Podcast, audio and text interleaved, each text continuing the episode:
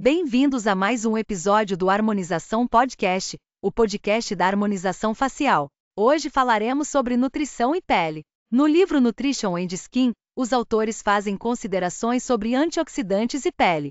Nos estudos, os antioxidantes analisados na dieta sistêmica ou aplicação tópica incluíam flavonoides, carotenoides, tocoferóis e vitamina C.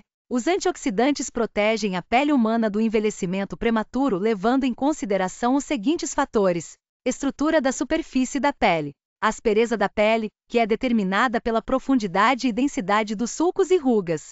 A melhoria da elasticidade. Aumento na densidade e espessura da pele é causado por um efeito fortificante sobre o colágeno da pele, que por sua vez tem um efeito positivo em sua elasticidade e vigor. Na avaliação do cacau e chá verde, contendo polifenóis, os parâmetros estruturais da pele que foram influenciados positivamente incluíram elasticidade, densidade, rugosidade e escamação e homeostase da água. A ingestão a longo prazo da bebida polifenol do chá verde aumentou o fluxo sanguíneo na pele.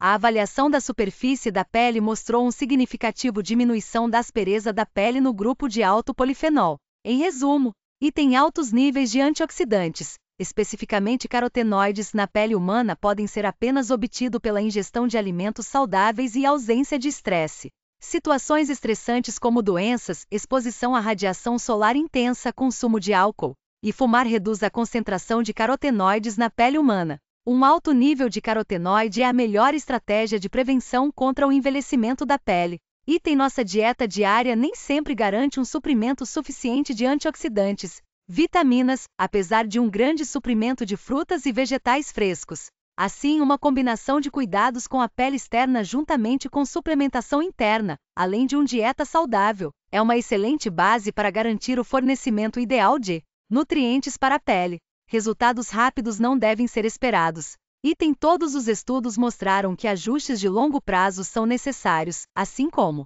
o caso da nutrição em geral. Apenas ingestão regular de ativo essencial, Agentes em combinação com o cuidado adequado para o respectivo tipo de pele levarão para o sucesso desejado. Portanto, a ingestão de suplementos dietéticos, pelo menos temporariamente, pode ser útil para aumentar a fotoproteção do corpo e melhorando as características da pele, evitando também efeitos colaterais indesejáveis.